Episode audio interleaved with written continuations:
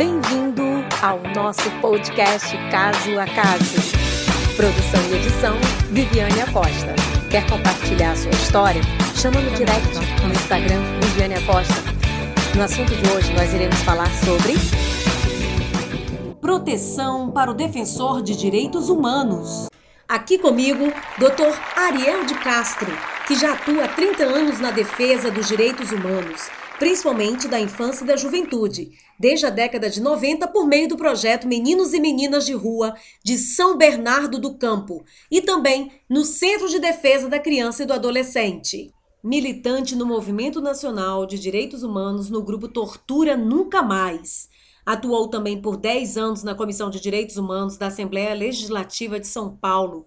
Foi assessor no final da década de 90 na CPI da FEBEM, Fundação do Bem-Estar do Menor de São Paulo, que depois se tornou Fundação Casa.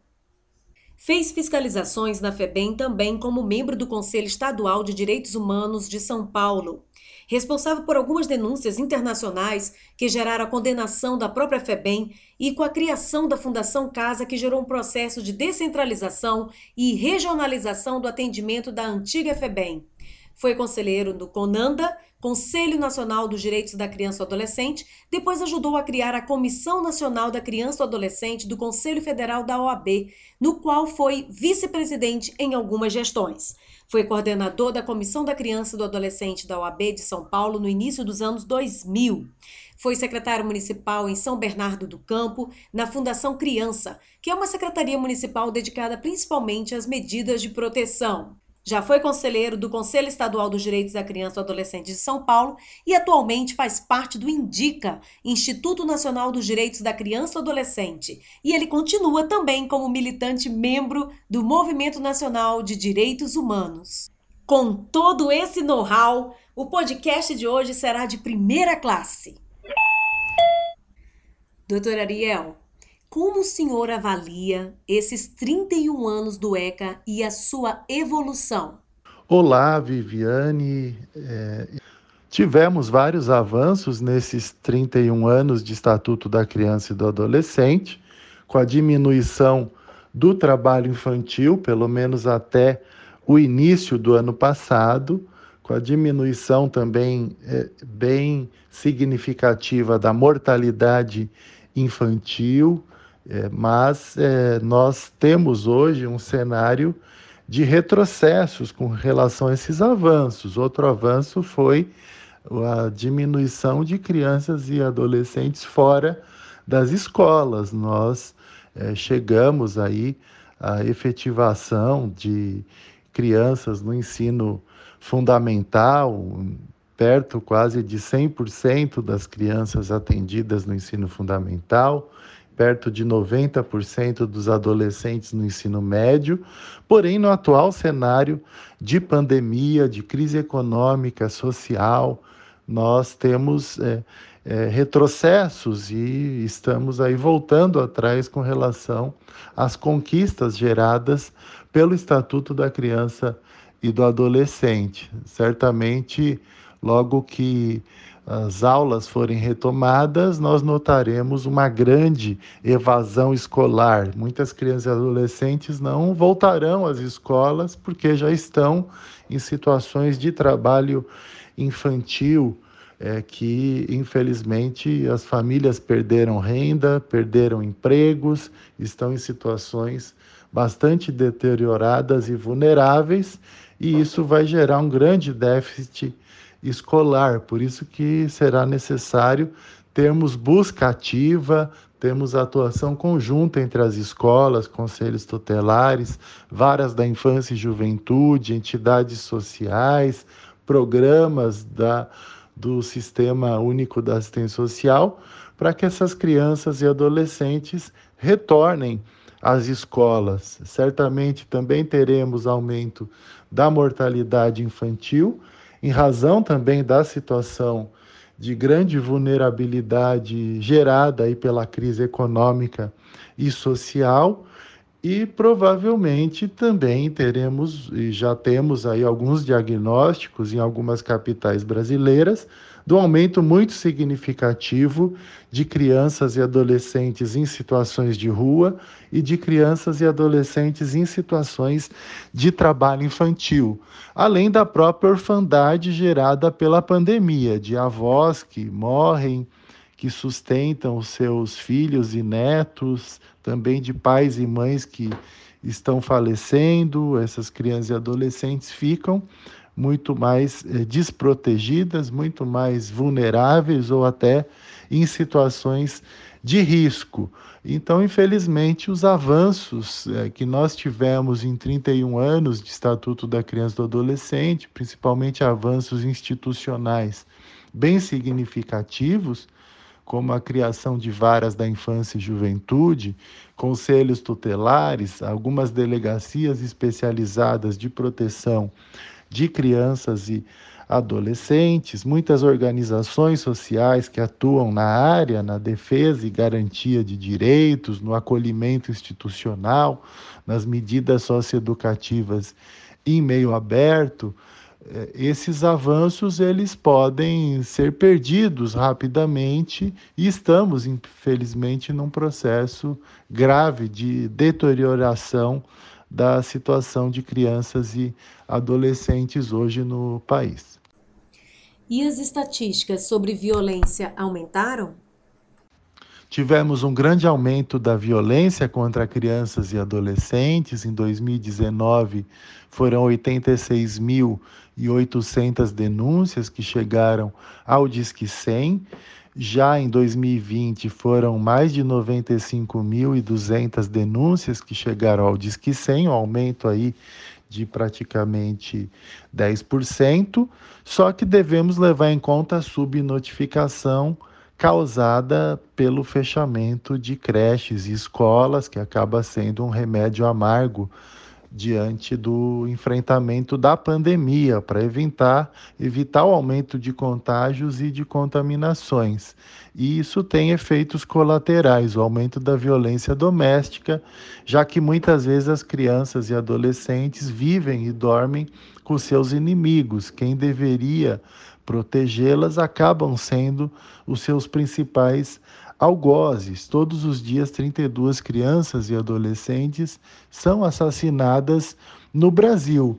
E o Disque 100 tem recebido, em média, quase 300 denúncias de violência, de violações de direitos de crianças e adolescentes todos os dias. Então, essa é uma das áreas mais preocupantes no Brasil as situações de perigo, de risco e de violência que estão expostas a maioria das crianças e adolescentes no Brasil. Também os abusos, a exploração sexual, infelizmente, devem aumentar diante também da crise econômica, social, diante da própria é, pandemia. Então, é um cenário bastante preocupante. Tivemos 14 mil denúncias de abuso e exploração sexual no ano passado no Brasil e tivemos é, já 6 mil denúncias de abuso e exploração sexual esse ano, é, conforme os dados do Disque 100. Num grande problema do Disque 100 é a falta do, de efetividade. Nós temos, em geral, só 15% de retornos é, dos órgãos para o Disque 100, informando sobre os encaminhamentos, sobre as medidas que tomaram, tanto de proteção quanto de apuração das denúncias que são recebidas. Os defensores de direitos humanos de crianças e adolescentes correm algum tipo de risco quando a lei autoriza plenamente o trabalho em direitos humanos por um lado, mas por outro não pune aqueles que ameaçam ou atacam os defensores? Nós temos, de fato, uma grande perseguição a quem defende direitos humanos no Brasil, desde a ditadura, quando quem defendia direitos humanos era tratado como terrorista, como ameaça ao Estado, e atualmente também são estigmatizados como defensores de bandidos, quando na verdade são pessoas que defendem o cumprimento da legislação. É uma atuação extremamente legalista, com base nos direitos humanos fundamentais que estão no artigo 5 da Constituição e com base em legislações como o Estatuto da Criança e do Adolescente, o Estatuto do Idoso, legislação da pessoa com deficiência, Lei Maria da Penha, Estatuto da Igualdade Racial, as leis que combatem o racismo e criminalizam essas práticas, entre outras situações. Então, a atuação de quem defende direitos humanos, ela acaba gerando uma grande polêmica, uma grande estigmatização, mas nós precisamos convencer a sociedade de que nenhuma sociedade pode ser considerada civilizada se os direitos humanos fundamentais não forem devidamente cumpridos e que cabe sim a todas as pessoas e as entidades de direitos humanos fazem isso, denunciar irregularidades nos serviços públicos, nas políticas públicas, nos programas voltados à população, também na segurança pública, no sistema prisional, que deveria ressocializar as pessoas e acaba não cumprindo com as suas funções.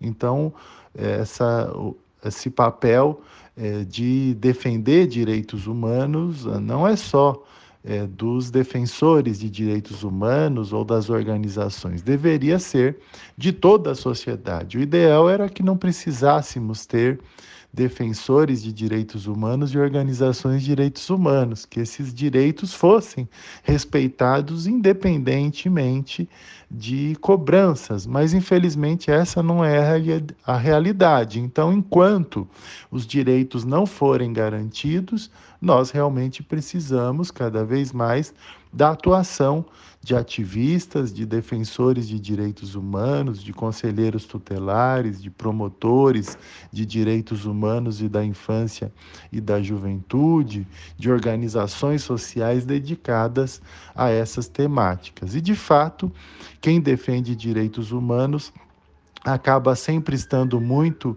vulnerável, já que os violadores estão no próprio Estado. Estado que não cumpre, que não garante os direitos é, fundamentais. Doutor Ariel, é, infelizmente, eu tenho ouvido falar de alguns conselhos tutelares do Brasil, no qual alguns conselheiros têm pedido para sair do órgão por conta de não se submeterem a um, a um entendimento contrário do que é atribuição do conselho tutelar. Bom, e dentro desse contexto, qual órgão que mais viola esses direitos?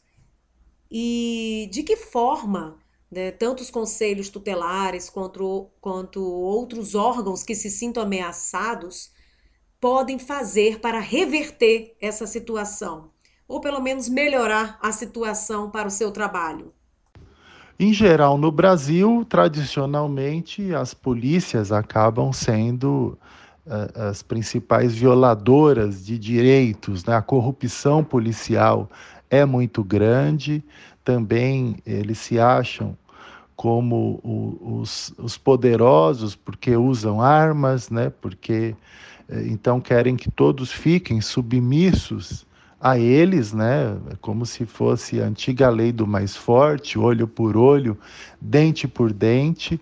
Então, nós temos desde a ditadura é, uma tradição de violência policial, de abusos, de descumprimento da legislação por parte dos policiais, que não respeitam defensores de direitos humanos em geral, não respeitam alguns advogados, não respeitam muitos conselheiros tutelares, não respeitam organizações da sociedade civil. O Brasil é um dos países com maiores índices de violência policial do mundo e também um dos países com maiores índices de corrupção nas suas polícias, tanto nas polícias militares quanto nas polícias civis estaduais.